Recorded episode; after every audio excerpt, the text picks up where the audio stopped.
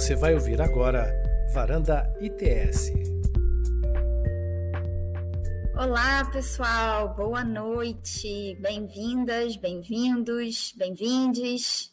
Pessoal que está assistindo a gente pelo YouTube do ITS.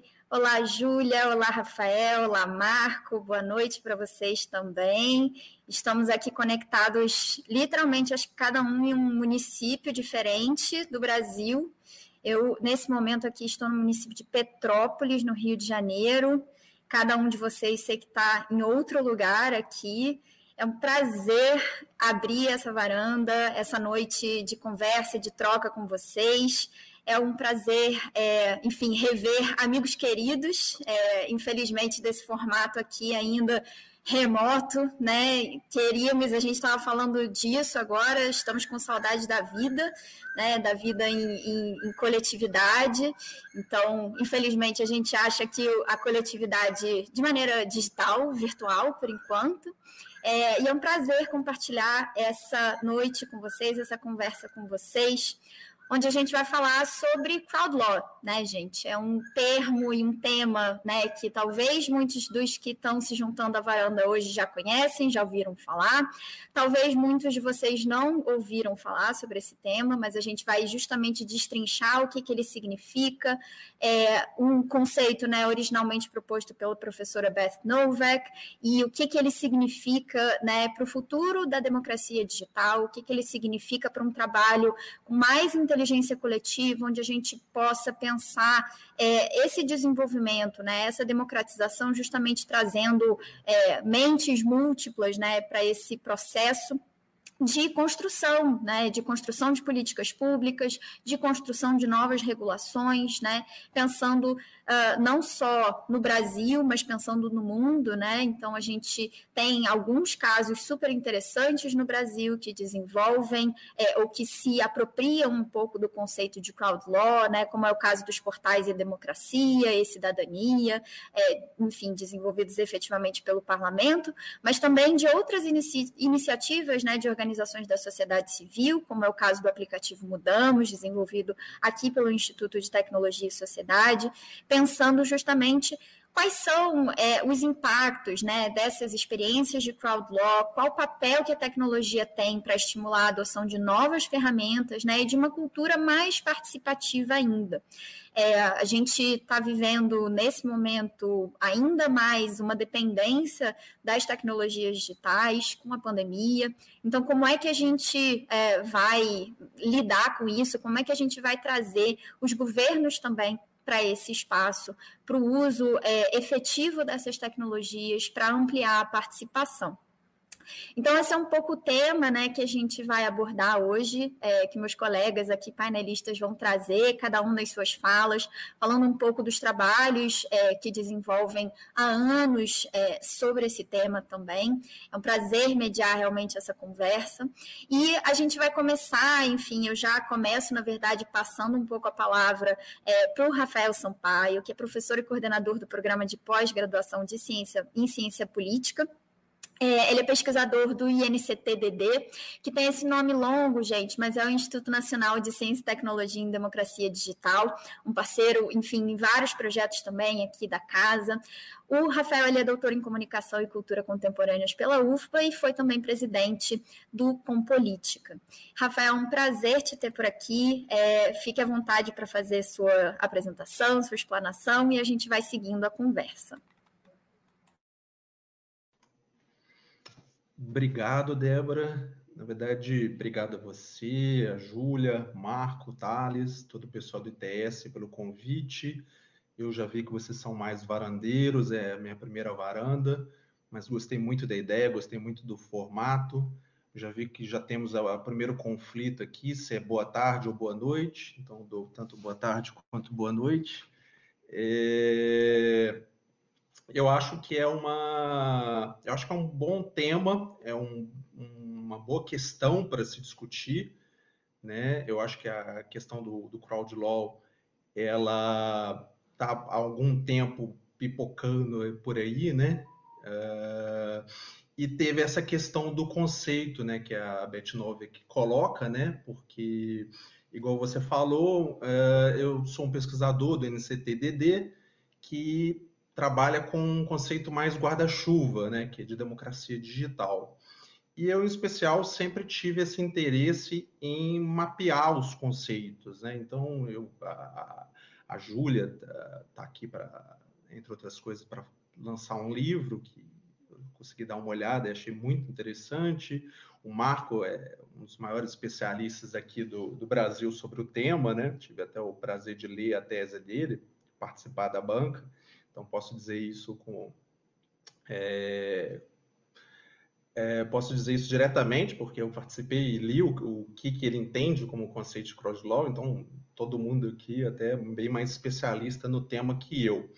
Então, o que, que eu posso fazer? O que, como é que eu posso colaborar? Né? Eu posso dizer que é isso, né? o que, que a gente fez lá no NCTDD, tanto eu, Wilson Gomes, outras pessoas que tentam fazer esses levantamentos de literaturas, essas revisões sistemáticas, literaturas, esses mapeamentos bibliográficos, é de talvez recapitular que esses conceitos eles vão evoluindo e às vezes mudando de nomes, mas que eles têm uma base relativamente similar, né? E a gente tem uma forma de entendê-los. Nós a gente oferece uma forma de entendê-los que seria através da ideia da democracia digital que a gente acha que é interessante e os colegas depois de mim podem discordar.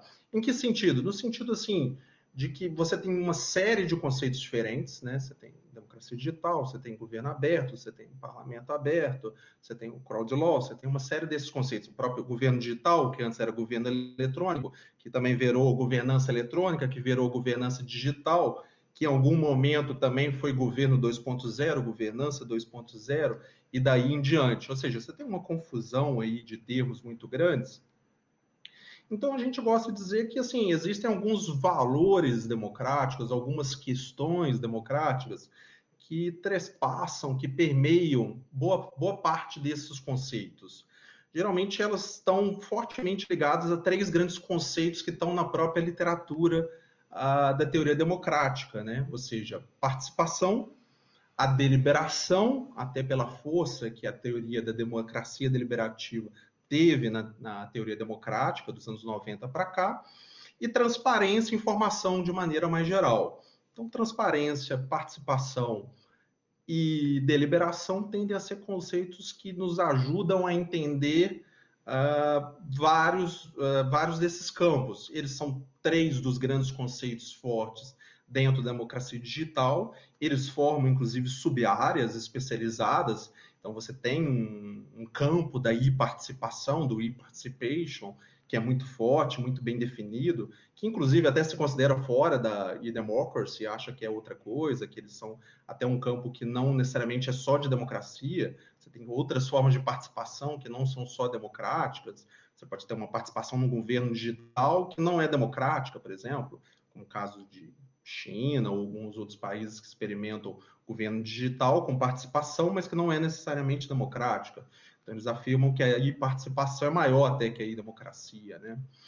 É, você tem um campo da transparência que é enorme, que criou muita força nos últimos anos, seja por esse movimento mais recente aí do governo aberto e tudo mais, e um pouco mais antigo da, né, das leis de transparência, leis de acesso à informação, que a gente viu começando nos Estados Unidos, não começando só nos Estados Unidos, mas assim, puxou o movimento recentemente é, e que aí se espalhou muito geral nos últimos anos, principalmente pós Segunda Guerra para cá, e a participação, que também ali, junto com a deliberação, desde a década de 60, 70, tem sido um conceito forte, né? Especialmente porque temos, tem sempre essa questão, né? A gente está vivendo agora um momento meio cataclístico, assim, um momento meio extremo, né? mas a ideia da crise da democracia ela está sendo dita há, sei lá, quatro, não, cinco décadas facilmente, né?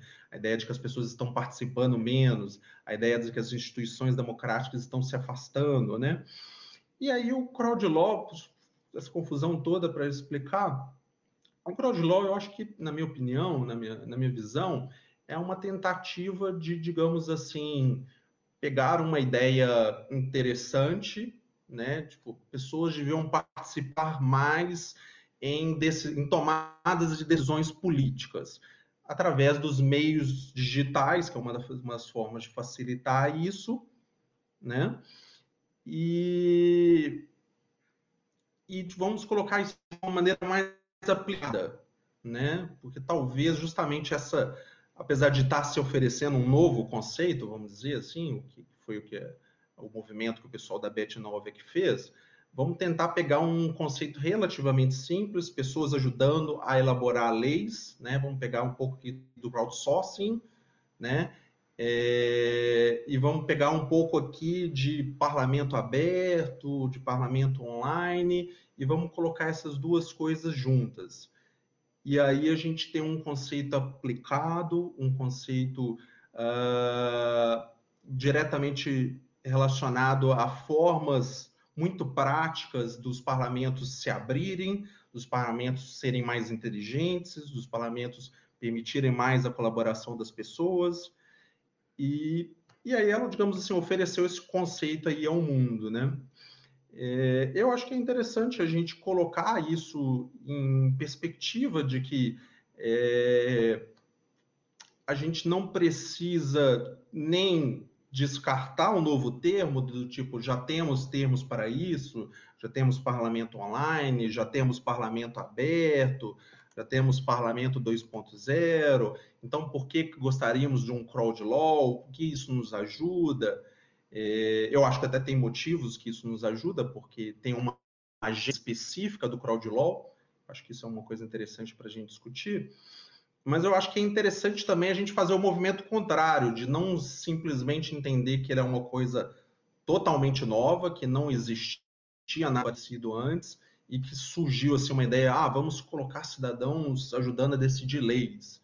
Não, porque isso, na verdade, até nessa perspectiva de, da democracia digital, a gente está discutindo desde 1990 e alguma coisa, né? Você tem textos, por exemplo, do Stephen Coleman, uh, de 1997, que ele estava falando justamente de formas de você incrementar a representação, de formas de você ter uma representação mais direta através dos meios digitais. Então, não é um conceito novo. Mas por que, que ele é um conceito que nos ajuda? Eu acho que esse esforço que o grupo da Bet9 que, e todo mundo que comprou essa agenda fez, de trazê-lo como um conceito aplicado, como um conceito, digamos, simplificado, simplificado, mas para o bem, assim, simplificado, mas de uma maneira que ele consiga ser uma agenda que pode ser mais facilmente avançada, mais facilmente, digamos assim, vendida, eu acho que é uma coisa interessante. A minha questão, que aí eu vou deixar para os colegas, e aí é uma coisa que eu já até falei para o Marco, é... o, ah, o professor Wilson Gomes está aqui, o Rock Samurai agora está na moda, professor Wilson. É... a moda do crowd law e do coque do samurai. Mas uh, uma coisa que é bem importante, na minha visão, é justamente isso.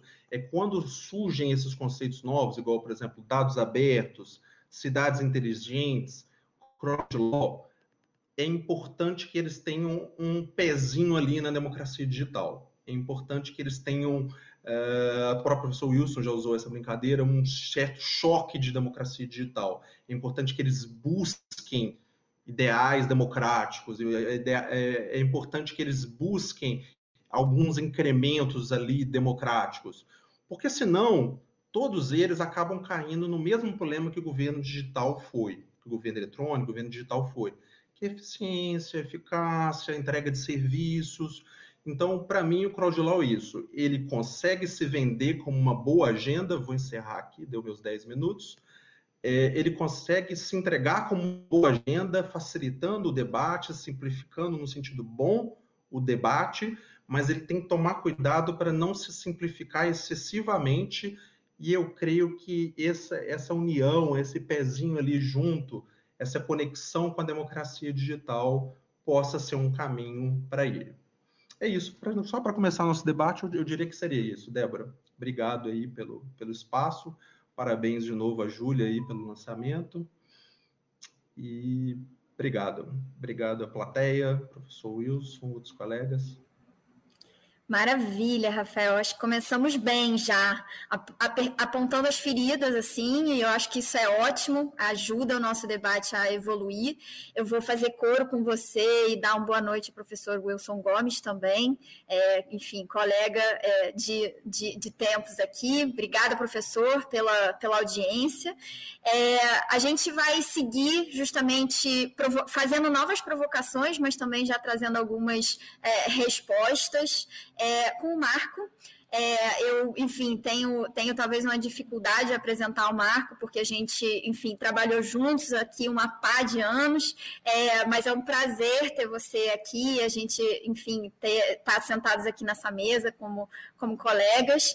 É, também tive o prazer de é, ler a tese do Marco, assistir, enfim, a, a sua defesa, é, que foi, assim, incrível, foi muito interessante é, de ouvir também essas provocações é, e, e, justamente estar num lugar muito complexo, né, no qual a gente é um pouco pesquisador e aí precisa se afastar, e ao mesmo tempo estar tá ali com a mão na massa em alguns projetos que aplicam esse conceito tão diretamente, né? Então, como é que você vai colocar é, tantas críticas, tantos pesos em relação a talvez estar tá ali é, desenvolvendo projetos nesse sentido? É, fazendo agora, então, uma apresentação um pouquinho mais formal, né?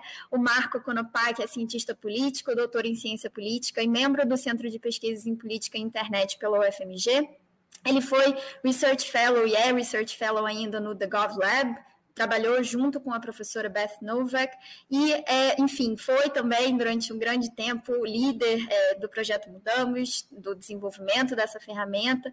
É, Marco, fique à vontade para fazer sua apresentação, suas colocações iniciais. É um prazer te rever.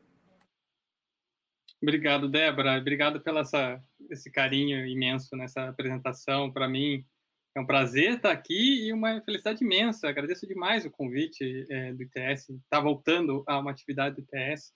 Infelizmente, ainda não presencial, né? É uma saudade daquelas varandas em que a gente podia reunir, aglomerar com aquele papo descontraído, é, com tanta gente legal, dando mais fluidez aí ao debate, mas a, a gente, eu acho que o ITS conseguiu se adaptar bem, está super profissional, inclusive, essa forma de apresentar. Fico muito feliz aí pela, pela sempre qualidade é, prezada nos eventos pelo ITS. Bom, é, para começar esse debate, aí, nos meus 10 minutos de provocação inicial, eu acho que eu não vou entrar em, em muitos detalhes, é, talvez eu só passe um pouquinho, vamos passar pela minha, temas da minha tese, mas antes de mais nada, queria dizer que foi um prazer imenso ler o livro da, da Yulia, é, tá aqui ele, o, o Crowd Law abrindo as portas do governo para participação digital. É, e, Yulia, vou dizer para você que eu estou impressionado com o fôlego é, de você revisar depois da sua dissertação para produzir o livro. Eu percebi vários elementos ali atualizados da sua dissertação. Eu li sua dissertação, né? Obviamente, a Yulia foi uma das minhas citações, né? De, um, a minha revisão sistemática da literatura, a dissertação da Yulia foi uma da, dos trabalhos aí revisados, e eu percebi aí é, aprimoramentos, melhorias para a elaboração do livro. Parabéns pelo seu fôlego, ficou muito legal. É, e o livro está realmente genial. E eu vou, até dizer para você, Yulia, que eu sou um pouco invejoso da sua capacidade de sistematização e clareza na exposição dos conceitos. Tem várias coisas ali, quando eu vi que você tá, colocou no livro, você aprimorou no livro, falando, caramba, é, eu gostaria de ter escrito isso. Então, parabéns, é, você ficou muito, muito, muito bom o, o, a elaboração e estruturação do seu livro. E eu acho que o principal valor que ele traz, Julia, é justamente o enfoque de crowd law no processo legislativo.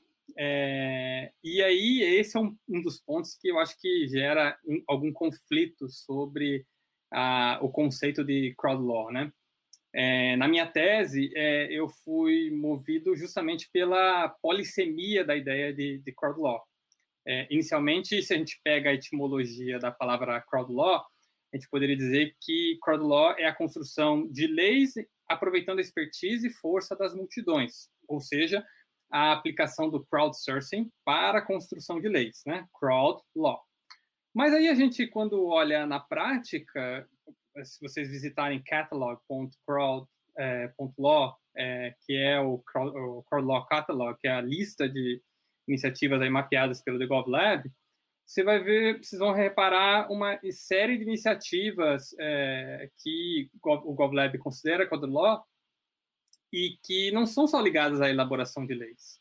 E mais ainda, quando a gente vê a forma com que a aplicação do Code Law é sistematizada, ela está muito mais aderente à ideia de um ciclo de desenvolvimento de políticas públicas, porque você tem lá as fasezinhas, né, diferentes fases em que você pode implementar é, iniciativas é, automatizadas, é, é, de automação computacional, ou então aproveitamento da inteligência coletiva, que é um tema recorrente quando a gente trabalha com Law, e que algumas vezes tem um componente de que, ah, claro, quando a gente fala de políticas públicas, a gente tem algum componente de elaboração normativa, mas não, não é só né, elaboração normativa. Então, essa polissemia do termo crowd law é que motivou também essa, o trabalho na minha tese. Né? Então, é, foi por aí que eu comecei a problematizar crowd law, e no fim, a minha conclusão foi de que crowd law é muito mais uma agenda de transformação do Estado do que, de fato, um conceito em si. Crowd Law não traz nada novo. O Crowd Law é, é mais uma, uma sistematização, uma, é, um, uma sistematização do que muito se já produziu no, no, campo da democracia participativa, democracia deliberativa, democracia epistêmica, é, aplicada de forma pragmática né, para é, conseguir produzir transformações na forma com que é, políticas públicas são implementadas, como leis são elaboradas, é, e, e por aí vai até a melhoria do serviço é, é, do serviço público, né? Então, é, crowd law não se estabelece aí, porém, né? Crowd law não se estabelecer com, com, com um conceito também não é demérito, é, e pelo contrário, acho que isso dá até paz para a gente pensar é, em atacar de fato o problema que aflige as, as, democracias ao redor do mundo e que é justamente é, como transformamos a cultura do serviço público e o desenho das instituições democráticas. Então, quando a gente pensa Law como uma agenda de transformação do Estado, é, ela serve como, de fato, como estruturamos é, iniciativas para que as instituições democráticas se transformem. É, para isso, a professora Beth Novak ela reforça muito a ideia de empreendedorismo público é, e também a figura do empreendedor público, ou seja, é, servidores públicos que, é, com uma série, série de qualidades é, emocionais, políticas, técnicas, é, seriam agentes de transformação desse serviço público para o melhor aproveitamento da inteligência coletiva das multidões, para tomar, melhor tomar decisão, para, para, para, para também é, maior efetividade na implementação de políticas públicas. Então, o, serviço, o empreendedor público começa a mola para essa transformação. Mas quando a gente olha para as instituições democráticas, e aí eu problematizei isso também na minha tese, é, nós percebemos que existem outros elementos dentro e fora das instituições que dependem dessa, é, é, que influenciam nessa transformação. Então, você tem elementos como a cultura organizacional das instituições, a, a, a cultura política né, dentro das instituições, o desafio de, de, de, do convencimento do, do, dos agentes públicos, de tomar, tomadores de decisão, os agentes políticos tomadores de decisão. É, então, é, aí vai um pouco além, assim, a, a, ideia é, de Crowlaw. Eu acho que é importante, quando a gente pensa nessa agenda, trazer esses elementos à baila para é, se pensar essa transformação do Estado a, a, a, caminho de um Estado mais aberto, transparente, é, aberto à participação e por aí vai. E aí, é, para finalizar minha, essa minha fala, essa minha provocação inicial, eu queria trazer é, aí uma questão que eu acho que é, é, latente e que a gente não pode deixar de lado.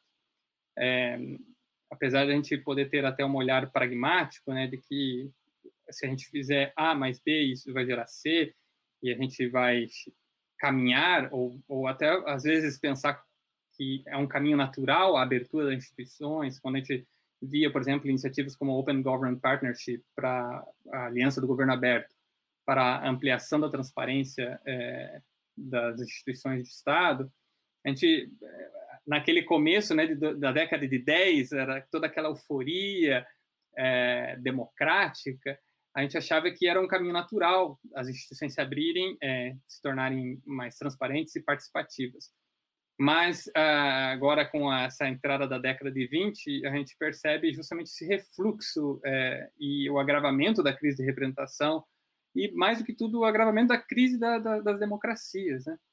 E aí a gente percebe o quão é importante e quão também é, não é simples a gente pensar a abertura e a ampliação da, da participação das instituições quando é, aspectos culturais, sociais e políticos é, para além da, daqueles contidos dentro das caixinhas das instituições, é, quanto eles podem é, a, reforçar né, esse refluxo, essa, essa, essa, ressaca né, de, democrática e aí, assim, é, com, percebendo também é, iniciativas é, próximas, a, a, gente percebe o quão importante também a gente pensar no amadurecimento do, dos desenhos das instituições para garantir aí esse, esse, esse passo a passo da abertura é, das instituições. A gente, por um lado, desenhos institucionais fortes conseguem garantir é, esse, esse refluxo democrático, né?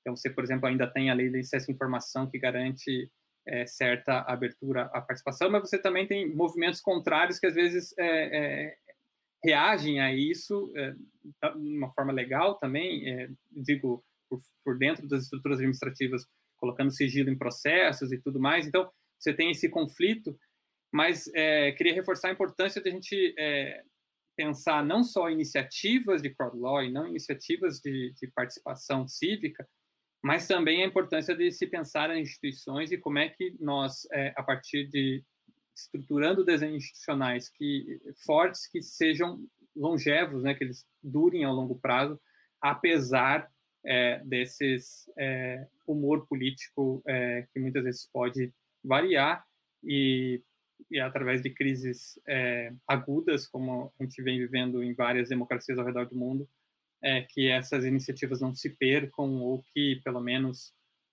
ah, nós consigamos garantir aí é, valores e estruturas é, democráticas é, mínimas né, para é, o avanço das civilizações. Obrigada, Marco.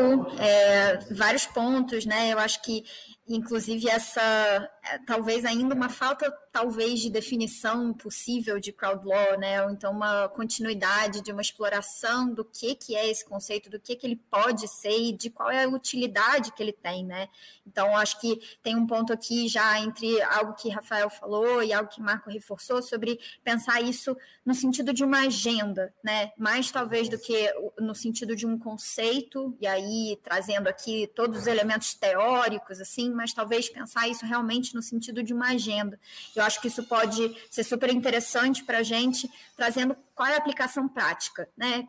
Para onde a gente está direcionando, para onde a gente está colocando a energia e o esforço desse tipo de desenvolvimento ao longo da, da sua fala, Marco, a gente inclusive teve aqui um alô da Janaína, que te manda um abraço. Então, oi, Jana, que bom te ver aí é, do outro lado da telinha. Ela disse que está com saudade, disse, enfim, que seu cabelo está enorme, mas que principalmente, gente, estamos com muitas saudades das nossas varandas presenciais.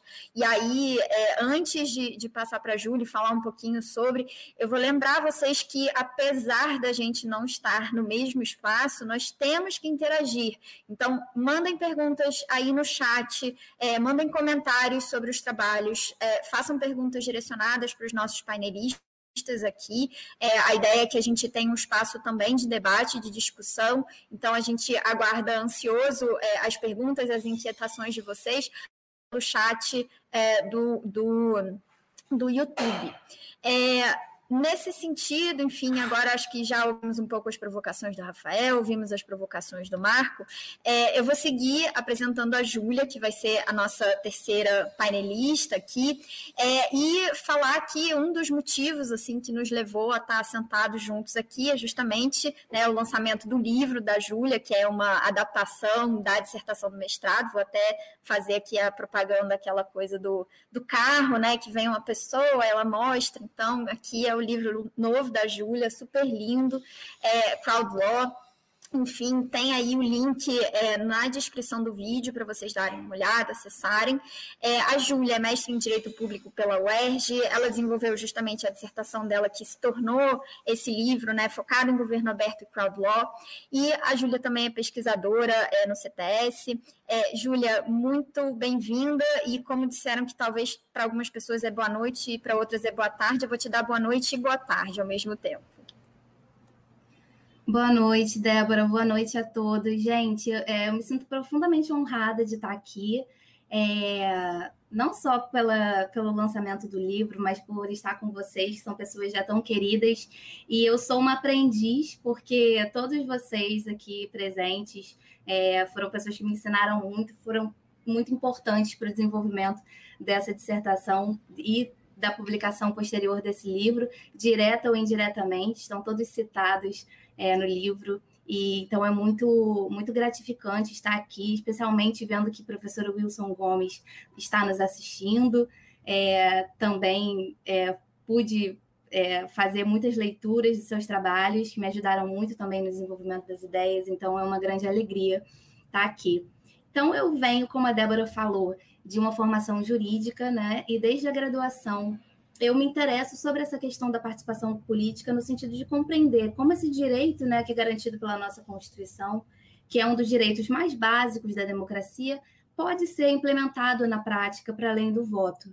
E uma questão que me trazia muita angústia era, era olhar né, para a nossa Constituição e ver que existem alguns mecanismos ali indicados é, do, do plebiscito, do referendo, da iniciativa popular de lei, e esses mecanismos eles foram muito pouco utilizados se a gente for olhar para o histórico de aplicação da Constituição de 88, né, dos últimos mais de 30 anos da, da nossa Constituição. Então, é, ao mesmo tempo em que esses mecanismos, que são os mecanismos indicados pela Constituição para uma democracia participativa, eles foram muito pouco utilizados devido aos requisitos que são muito rígidos, inclusive é, os estudiosos desses mecanismos de participação falam, inclusive, que eles foram aplicados, foram concebidos justamente para não serem utilizados. A gente tem também o direito de petição, por exemplo, como um direito fundamental, é, a possibilidade dos cidadãos peticionarem aos órgãos públicos e receberem uma resposta para suas demandas, mas ao mesmo tempo esse direito de petição ele é muito pouco procedimentalizado. Então, a gente tem instrumentos que já estão bem institucionalizados, mas com requisitos muito rígidos e fechados, e outros, como o direito de petição, e no, é, que está é, muito aberto e muito solto. Então, uma primeira dificuldade que eu, que eu vejo assim é de colocar em prática os instrumentos de participação já existentes. E aí, quando a gente fala da tecnologia, a gente vê na tecnologia uma possibilidade de trazer é, uma viabilidade para esses instrumentos, como, por exemplo, o, o, Mudamos, né, que foi desenvolvido pelo ITS para assinaturas eletrônicas em leis de iniciativa popular. E a tecnologia também, e aí mais falando no âmbito da crowd law, sendo aplicada aos procedimentos participativos, não apenas para viabilizar iniciativas já existentes, como a iniciativa popular de lei, mas também para criar novos procedimentos. Né? A minha pesquisa foi é, voltada para o processo legislativo em âmbito federal e eu analisei as ferramentas de participação do Senado e da Câmara. E no Senado, a gente tem uma ferramenta chamada Ideia Legislativa, em que ela tem mais ou menos a mesma finalidade da iniciativa popular de lei, que é justamente conferir esse poder de agenda à cidadania, esse poder de pautar as suas demandas no parlamento, só que a ideia legislativa ela teve requisitos muito mais é, flexíveis, tornando a participação mais estimulante mais viável. É o que a gente vai falar um pouquinho mais para frente. Então, há uma primeira dificuldade que, que, que a gente precisa superar, e eu acho que a crowd law ela dá passos nesse sentido, é de viabilizar os instrumentos já existentes da participação. Uma segunda dificuldade, que eu acho que está mais no âmbito cultural, é a gente superar uma visão limitada sobre os objetivos da participação cidadã né, e sobre o que a participação cidadã pode oferecer. Eu acho que essa é uma crítica que é muito bem endereçada pela Beth Novick, é, quando ela vem dizendo sobre, esses, sobre as limitações existentes nos modelos de democracia é, participativa em geral, né? Porque quando a gente pensa em, em democracia participativa, é, nos vem à mente dois modelos né, principais. Um modelo de democracia é, deliberativa, em que é mais aquela ideia habermasiana de troca de razões e informações, de um debate público que circula pela mídia, pelos movimentos sociais, e que, de alguma maneira, todo esse debate, toda essa movimentação e organização da sociedade civil vai conseguir chegar aos nossos representantes. E um outro modelo que quando a gente que vem à mente quando a gente fala de participação é o da democracia direta. E aí aqueles modelos do plebiscito, do referendo, em que as pessoas, todas as pessoas de determinado ente federativo vão votar é, em determinado tema para decidir de uma maneira absoluta qual vai ser a política pública a ser adotada. Então, a, a Beth Novick fala né, que, em relação a esses dois modelos, ela diz que nenhum deles traz necessariamente um caminho ou um estudo de, um, de processos que viabilizem uma interação mais direta do, da sociedade com as instituições. E aí, o Rafael Sampaio estava falando sobre democracia digital, e o que a gente pode trazer nesse sentido é justamente o fato de que a crowd law ela busca ela se insere né, no, nesse guarda-chuva da democracia digital institucional, ou seja, as experiências de crowd law estão voltadas a, a construir processos que estejam que conectem a sociedade às instituições, né? Então, quando a gente fala de, de, da democracia deliberativa e da democracia direta, a Beth Novak faz uma crítica muito interessante que ela diz que a democracia deliberativa ela não é suficiente, né? Porque ela sozinha, muitas das vezes, ela é apenas uma conversa pública desconectada do poder. Como é que a gente faz a ponte entre essa deliberação e as nossas instituições? Por outro lado, a democracia direta ela é o extremo oposto, né? Ela diz que nesse modelo de plebiscitos e referendos, eles não são é, bem delineados para resolver problemas complexos, porque muitas das vezes são é, você fica com alternativas entre sim ou não e não consegue explorar realmente o conhecimento do público. E também porque eles se limitam a perguntar a opinião das pessoas sobre as políticas que já foram delineadas. Então, esse poder de pautar a agenda ele fica muito limitado, especialmente no Brasil, quando inclusive plebiscitos e referendos sequer podem ser convocados pela população, né? A iniciativa é do parlamento.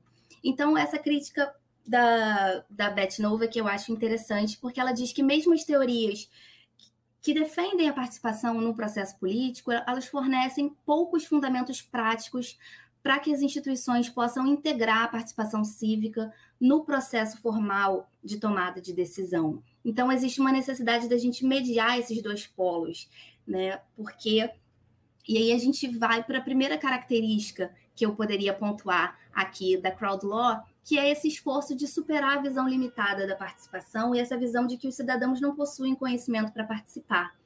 E essa primeira característica está associada, o que a Débora já pontuou também, Marco, a, a, na crowd law, acreditar na existência de uma inteligência coletiva, de que a participação ela não deve ser apenas um mecanismo para trazer uma legitimidade simbólica ao processo, mas sim ela deve ser vista como uma forma de instruir o processo participativo, o processo legislativo ou qualquer que seja o processo de formulação de políticas públicas, assim como um processo judicial precisa de provas, um processo de formulação de políticas públicas tem como provas primordiais o conhecimento das pessoas que são afetadas pelos serviços. Então, é, a gente tem essa, esse conceito de inteligência coletiva como uma ferramenta para captar a expertise, a experiência de vida, para gerar evidências para a formulação das políticas públicas é, sobre a questão de transporte público, escolas, hospitais, ou seja, questões que estão presentes no dia a dia das pessoas. E a partir do momento que a gente supera essa concepção de que a participação ela é improdutiva e de que ela é ineficiente, aí sim a gente se propõe a traçar processos. E eu acho que essa é, essa é uma segunda característica importante da crowd law, é, de procurar quais são os elementos que fazem com que a gente possa é, criar processos que sejam tanto estimulantes para a sociedade como úteis para as instituições, especialmente diante dos desafios globais que a gente tem enfrentado em relação ao clima, à regulação de novas tecnologias. Então, a gente sabe que abrir as portas do governo, ou seja, tornar esse ideal de governo aberto uma realidade, é essencial, inclusive, para trazer evidências científicas para a formulação de políticas públicas. Então, isso também é crowd law, diversos tipos de, de evidências. Então, é assim, já indo para finalizando um pouco a minha fala, indo, indo para essa segunda parte da minha fala, é uma, um primeira, uma primeira questão importante é transformar esse mindset sobre a participação cidadã. E aí, essa pesquisa que o Marco citou, do GovLab, que mapeou mais de 100 iniciativas de crawl law em várias partes do mundo, né?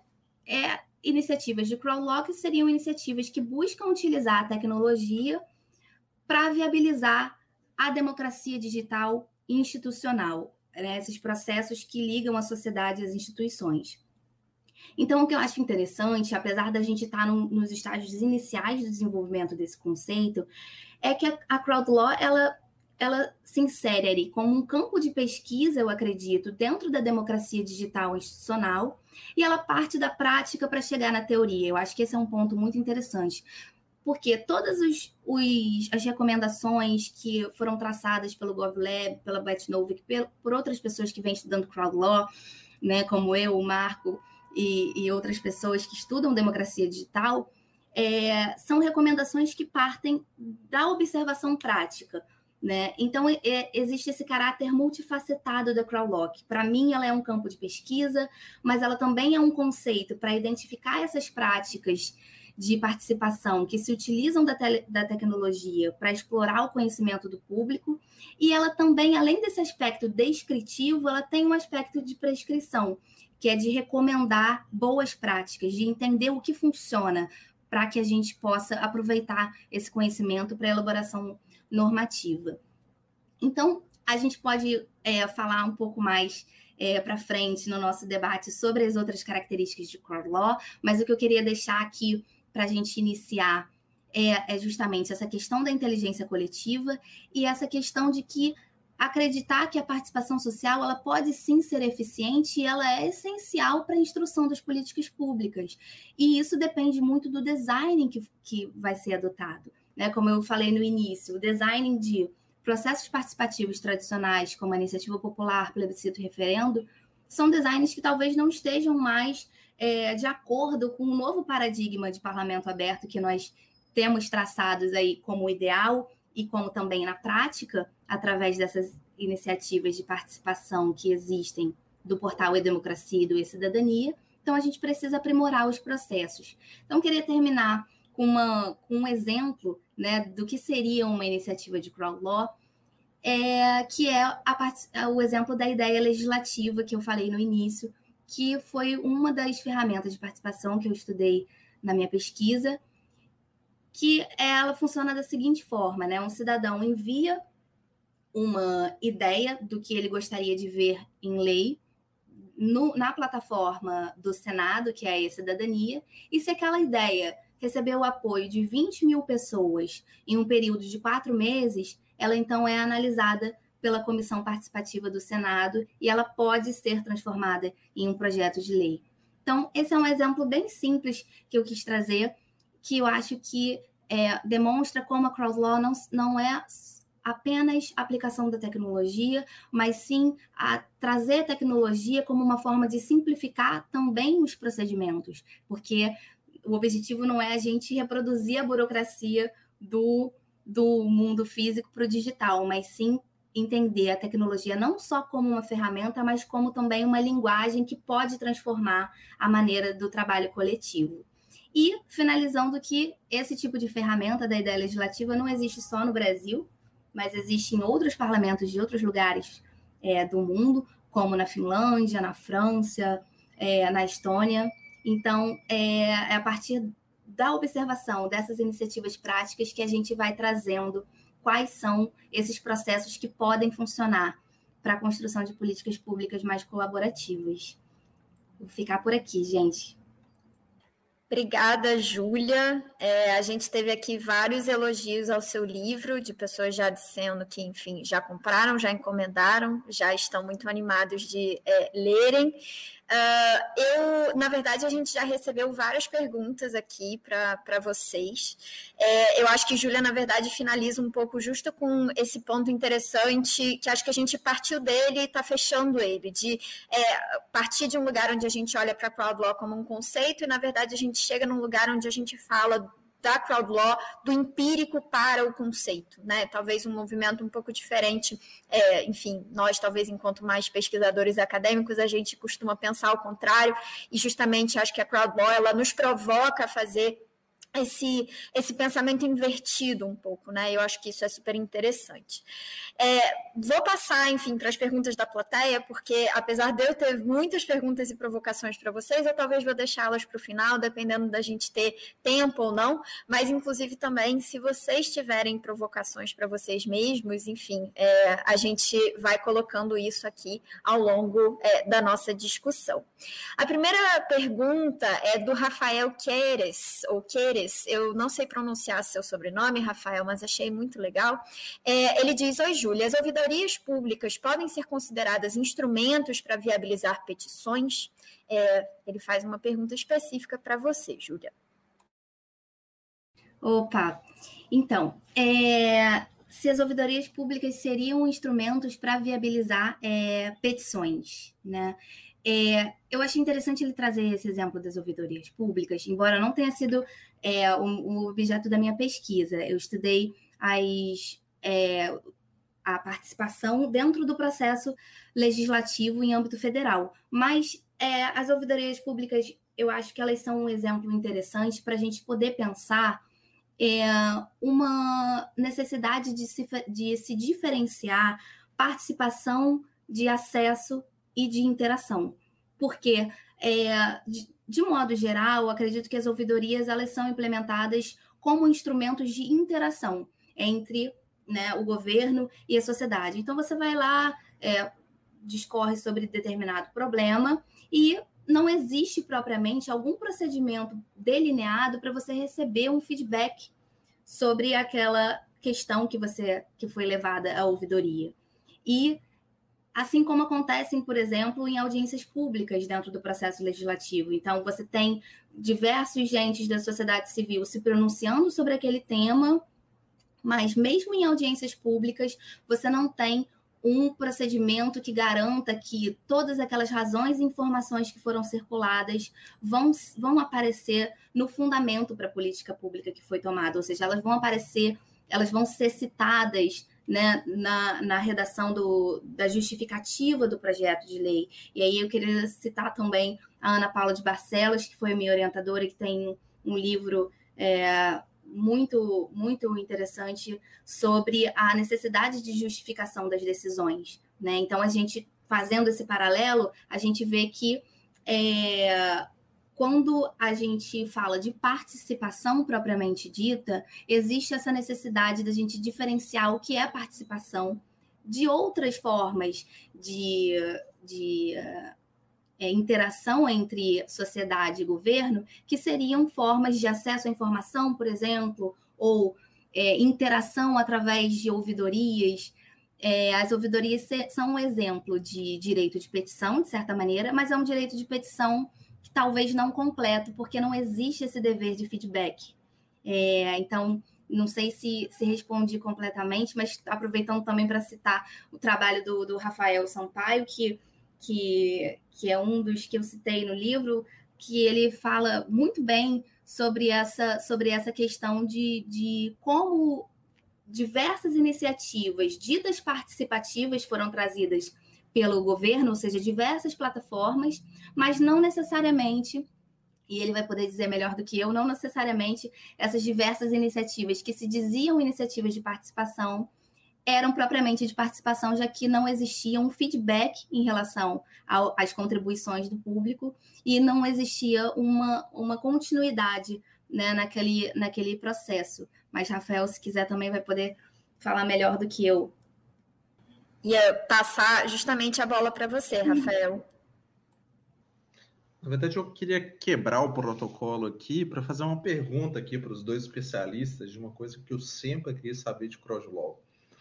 Porque, veja bem, eu estudei durante um bom tempo um marco civil da internet, né? que é um bom exemplo do Crowdlaw, e escrevi até com o Marco um artigo sobre isso.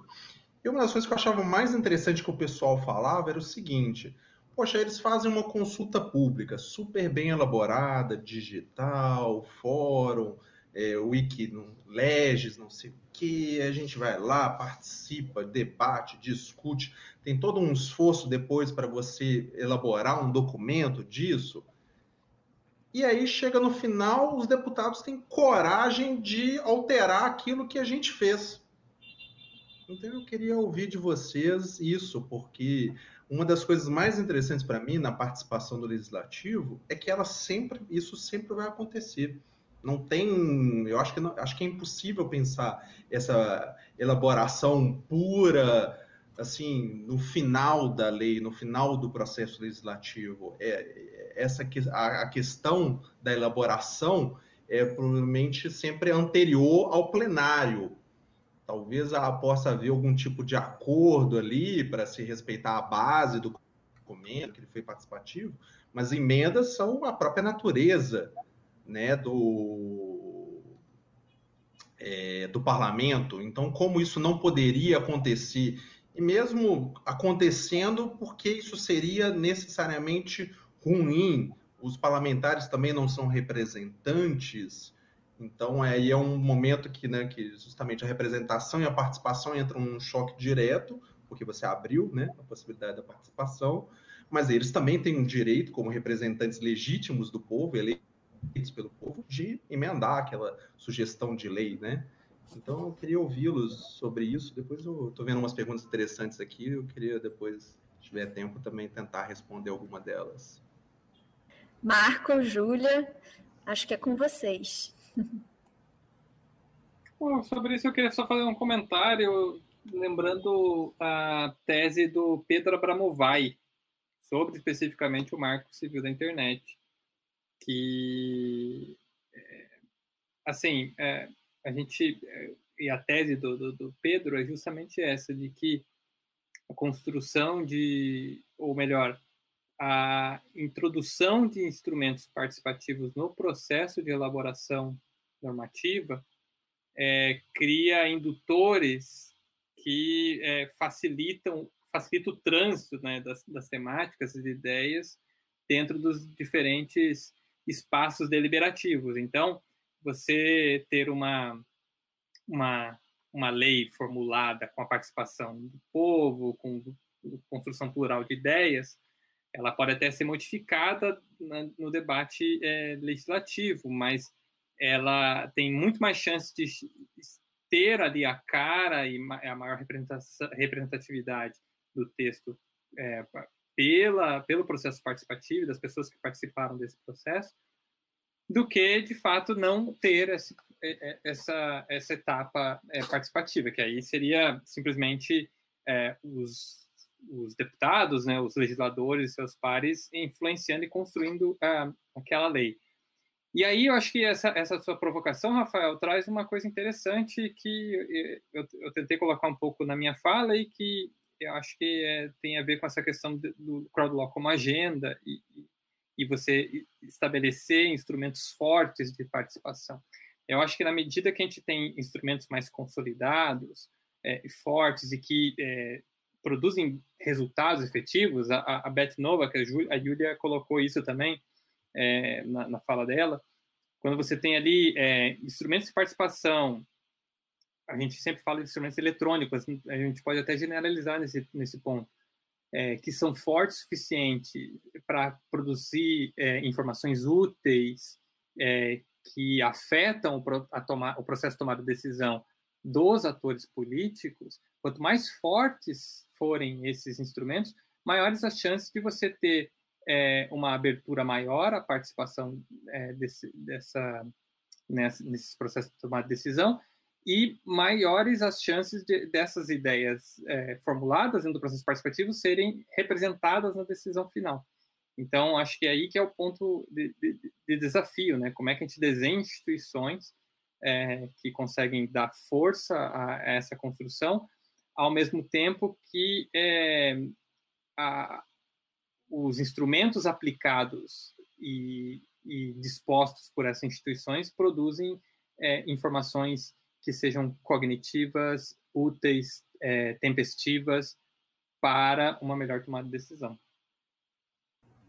Eu posso, se é que eu posso, né, complementar o Marco, eu queria, eu, eu fiquei pensando assim, quando o Rafael falou sobre isso, é, me, me, me veio à mente uma, uma outra questão que a gente pode levantar como uma característica da crowd law, uma característica que, que é almejada né, por, por iniciativas de crowd law, que é a necessidade de implementar a participação em vários momentos do ciclo de políticas públicas, como o Marco já tinha colocado.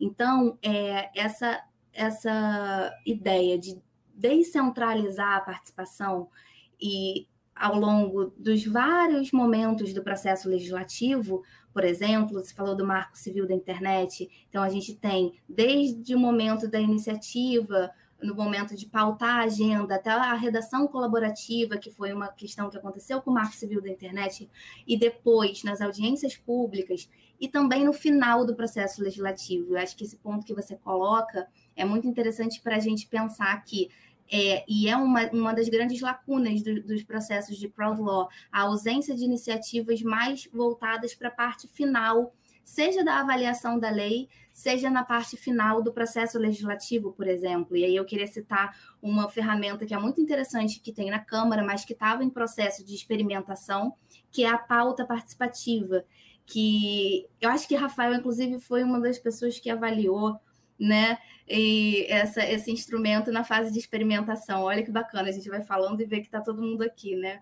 Mas, mas que a pauta participativa é, ela, ela tem essa, esse caráter de, de fazer com que as pessoas possam ter, de certa maneira, uma, um controle, uma influência até o final do processo, como, por exemplo, nesse caso, sugerindo quais seriam os projetos de lei enviados ao plenário para votação, que inclusive essa decisão dos projetos que vão, vão para o plenário serem votados é uma das, das decisões mais concentradas, centralizadas do processo legislativo, porque fica nas mãos do presidente. Né? Então, eu acho que é uma questão importante para a gente pensar essa participação descentralizada ao longo das várias fases. Maravilha, gente. Ótima provocação, Rafael. Acho que, enfim, estamos, pelo menos por enquanto, aqui. Se, se deixar, seguiremos para sempre. É, vou avançar com uma outra pergunta aqui, que, enfim, está direcionada para a Júlia, mas é, também fiquem à vontade para responder, Rafael, Marco, é, de mais um colega aqui também da Ciência Política da UFMG, Thales Quintão, boa noite. Thales pergunta: como você como vocês enxergam né, os sentidos e justificativas para desenvolver a participação no legislativo e, consequentemente, o crowd law, uma vez que esse poder não tem, digamos assim, a entrega né, dos serviços públicos efetivamente? Bom, posso começar. É... Então, seria é... o, o motivo pelo qual a gente falar de crowd law no legislativo, já que o legislativo não é o órgão que vai né, como administração pública de uma maneira geral, entregar os serviços. Olha, eu acho que tem, se eu entendi né, bem o, o, a provocação do Thales, eu acho que a gente tem muitas justificativas é, para desenvolver a participação no legislativo. É, embora a crowd law ela não seja um, um conceito né, e um, uma prática participativa só do processo legislativo, mas ela é bem abrangente, podendo também contemplar a administração pública né, de uma forma geral.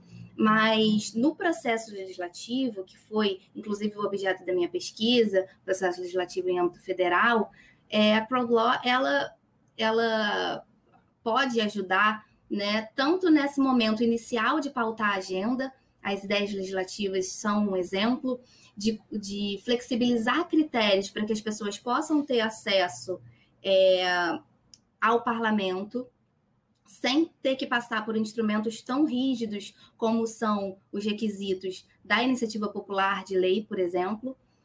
na fase, digamos assim, intermediária do processo legislativo, que é quando o projeto está é, sendo é, montado e discutido nas comissões, a gente pode utilizar a crowd law através de ferramentas como o Wikileges, por exemplo, que é uma ferramenta da Câmara, em que você pode fazer uma redação colaborativa do projeto de lei.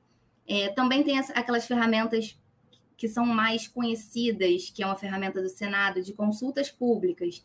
E é, eu acho que todo mundo aqui já deve ter recebido né, no WhatsApp aqui algum, algum link para você votar nessas consultas públicas que, inclusive, bombaram né, no, na última, nas últimas eleições é, e que não seriam, né, a meu ver, um, a, o melhor tipo de ferramenta para viabilizar a participação cidadã, né? Porque focam muito naquele, nesse modelo polarizado e pouco é, é, que explora pouco conhecimento das pessoas, que é o modelo de plebiscitos e referendos, que você vota sim ou não.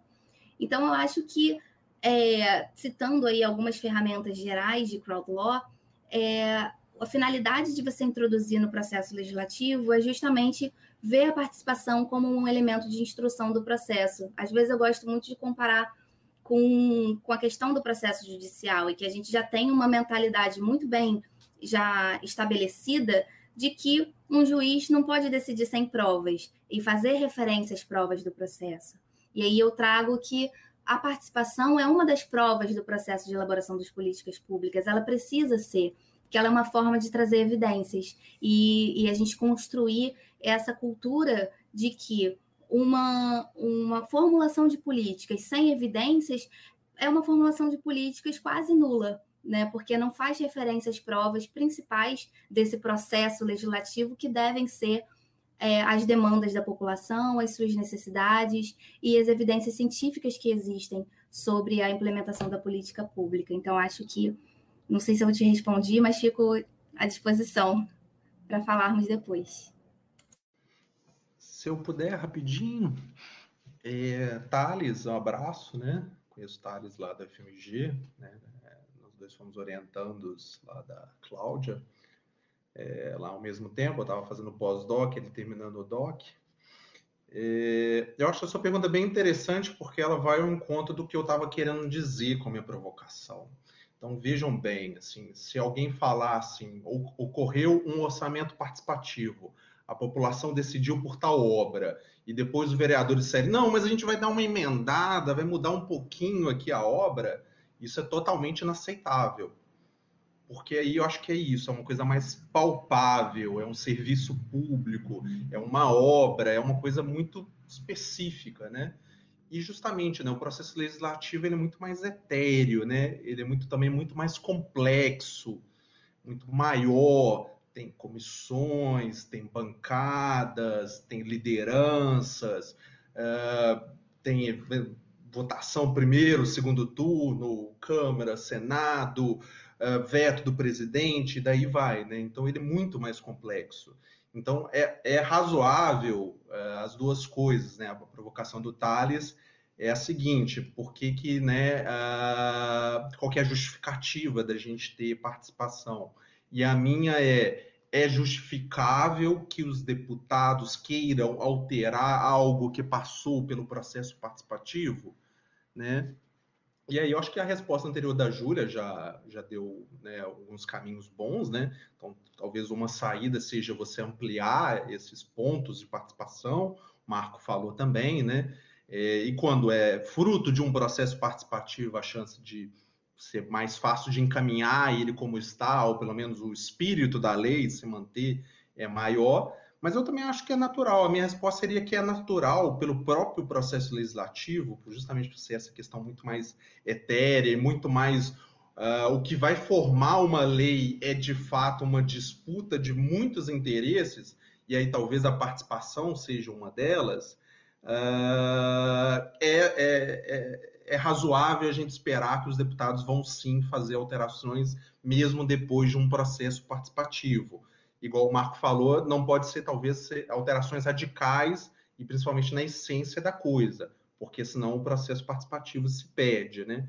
E aí justamente entra aí, né? Então, por que, que ele é importante? Justamente para uh, ter uh, essas contribuições das pessoas que muitas vezes estão ausentes nessas elaborações das, das leis.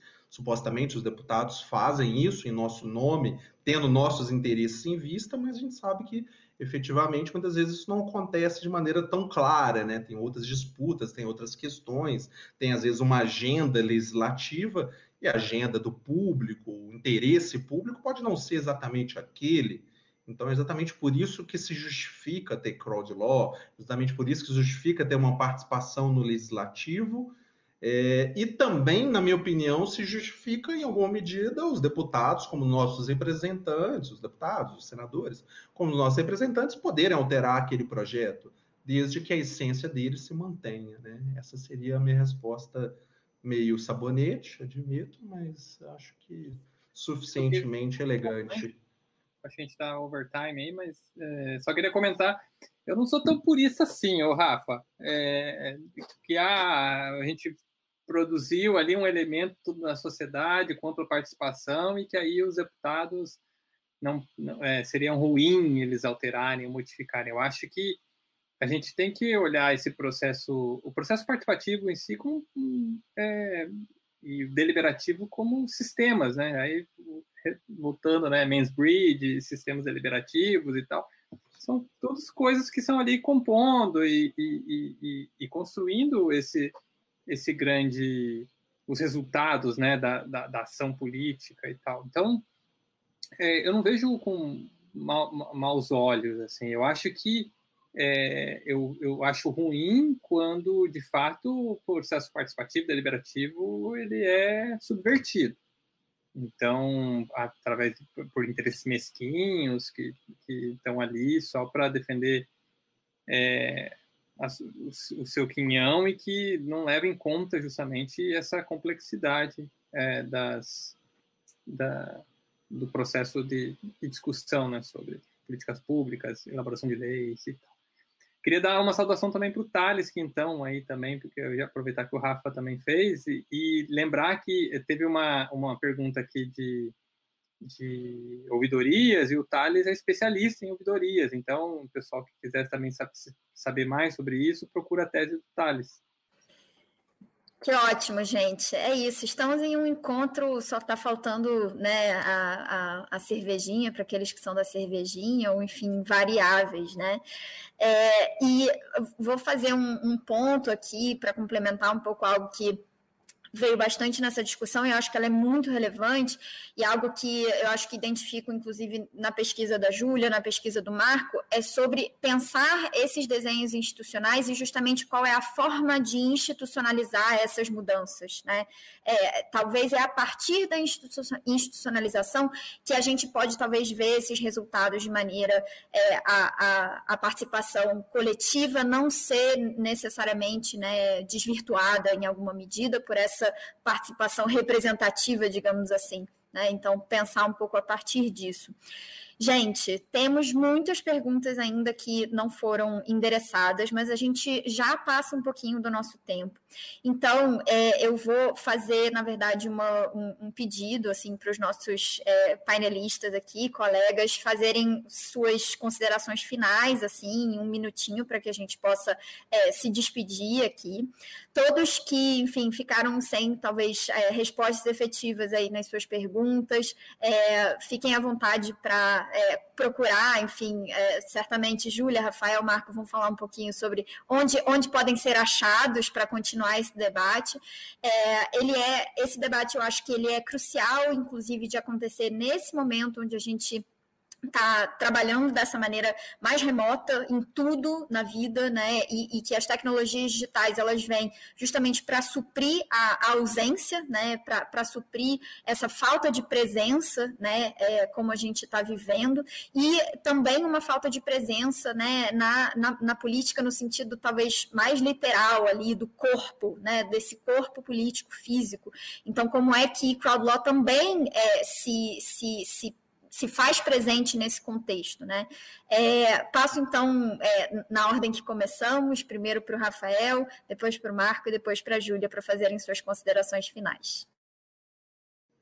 Obrigado, Débora. Obrigado, gente, pelo debate, ao público aí pelas perguntas.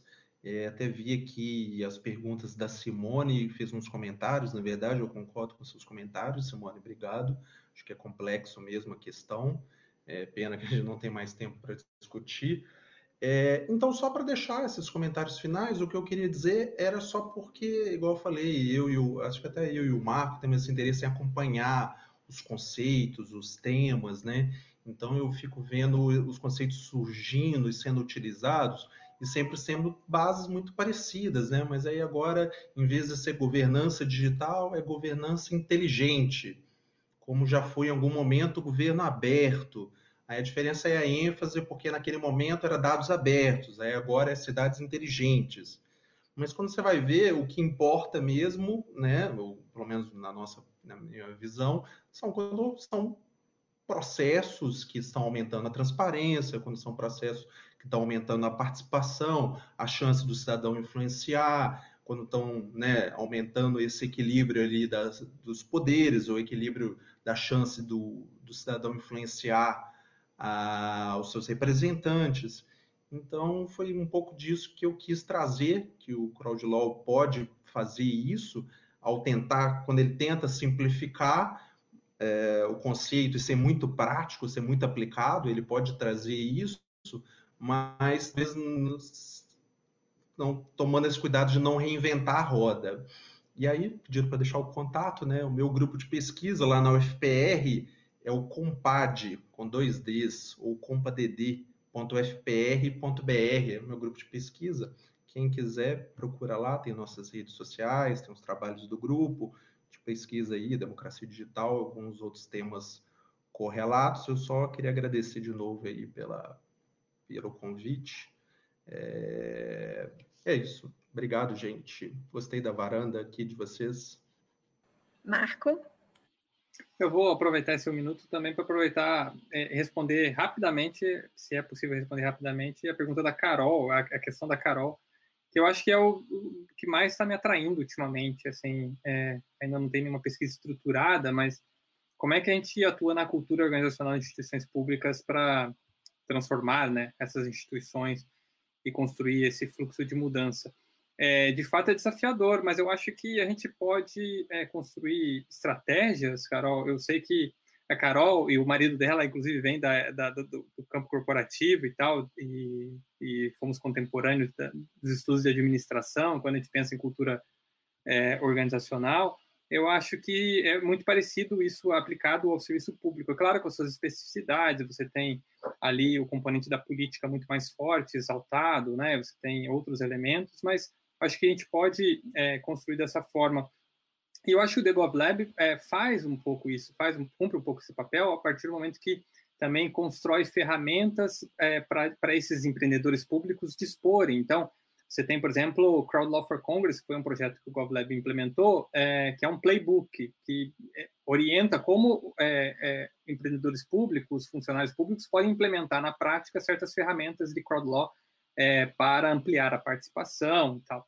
Então, acho que isso, de certa forma, vai, é, de alguma forma, construindo novas culturas e, e, e, a gente vocalizar isso, verbalizar isso, inclusive aqui na varanda, nesse exercício, a gente já está também contribuindo para esse passo. Mas é claro que a gente tem que pensar isso como um processo de largo prazo e tal. Então, é, cabe a nós aí nos esforçarmos para é, construir esse, esse, novo serviço público, essa, essa, nova visão de Estado mais dinâmica, que é, seja mais inclusiva, é, diverso e aberto e aberto à participação. Então, queria agradecer mais uma vez o, o, o ITS é, e a moderação da Débora, a, a, colaboração e o bom debate que tive com o Rafael Sampaio e a Yulia Yunis. É, e enfim, nos vemos por aí. Ah, meu contato, é, eu não consegui escrever no chat, acho porque eu não estou logado aqui do YouTube, mas o meu Twitter é esse arroba Marco Amarelo, e o meu site, que eu acho que tem outras componentes de, de, de contato, é esse meu sobrenome aí, esquisito, Conopac, é, coloca.com.br no final e você chega no meu site. Obrigado.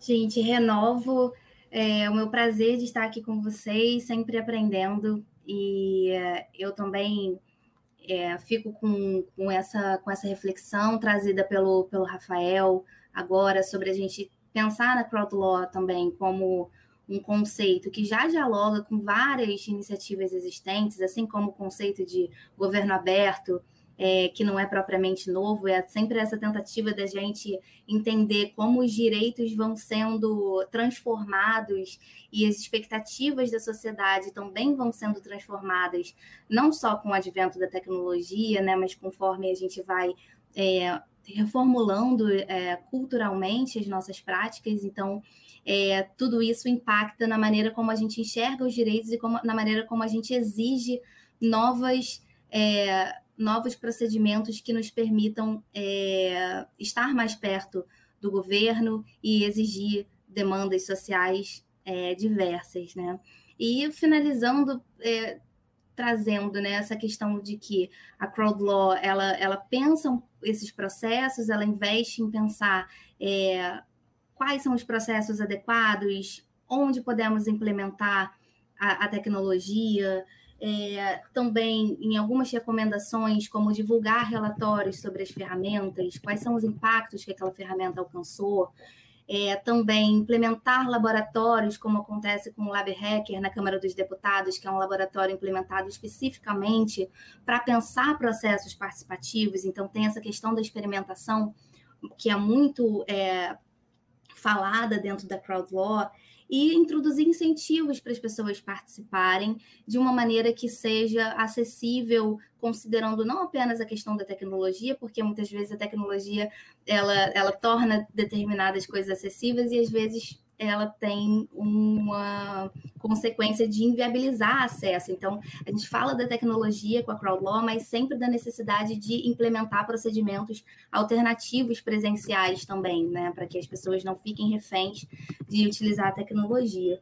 E uma última questão que eu acho importante a gente pensar também é dessas iniciativas mais voltadas para a América Latina, é, crowd law é um conceito que vem dos Estados Unidos e a gente pensar como isso está sendo aplicado aqui, até reformular também a maneira de dizer, porque crowd law é um nome né, que não é, é que não é nosso daqui, né? Então, eu acho isso muito importante. E uma outra coisa que eu venho pensando é sobre estudar iniciativas locais. Eu acho que essa questão do localismo ele é cada vez mais importante principalmente quando a gente fala de novas tecnologias, de inteligência artificial, é, de não pensar soluções, é, não, não trazer esse solucionismo tecnológico, esse tecnodeterminismo, né, e pensar soluções globais, mas sim pensar soluções que estejam adequadas à realidade da, da população local. Né? Então, acho que isso é uma, um próximo desafio da Crawl Law importante, é, da participação digital, né, da democracia institucional de maneira geral, a gente pensar nessas especificidades do sul global e nas especificidades locais também. E muito bom estar aqui com vocês. Queria que fosse presencial para a gente continuar o nosso papo, mas quem sabe numa próxima. Obrigada, Júlia. Obrigada, Marco. Obrigada, Rafael. Gente, foi um debate super interessante. A gente, infelizmente, passou aqui do nosso tempo previsto, mas é, esperamos que todos que estão por aí, enfim, tenham conseguido ficar com a gente. É, vi vários outros colegas também aparecendo por aqui, Simone, Carol, boa tarde para todo mundo. Já, agora já boa noite, com certeza, gente. Depois das 19 horas não tem como ser boa tarde ainda. É, e fazer também um agradecimento especial à equipe de mídias, especialmente ao Thales e à Renata, que estão sempre com a gente por aqui, apoiando, né, deixando as nossas varandas assim com essa cara é, lindinha é, e, e, e massa é, para que vocês possam participar cada vez mais. Lembrando, gente, o ITS, enfim, realiza, infelizmente, nesse momento, as suas varandas dessa forma virtual. Todas elas acontecem aqui no canal do YouTube, então sigam o nosso canal, é, ITS Rio de Janeiro, não só no YouTube, mas também em todas as outras redes. É, lembrando, né, que, enfim, o livro da Júlia também está aí linkado uh, na descrição para vocês, para vocês acessarem. Daqui a pouco eu tenho certeza que o Marco vai colocar a tese dele na rua também, e uh, a gente vai poder acessar, poder ler também. Todas as publicações do professor Rafael também estão lá no link uh, do Compad, que já está também no chat para vocês. A gente se despede nesse momento, desejando uma ótima semana para vocês, muita saúde e se vacinem, pessoal. Obrigada. Você ouviu Varanda ITS.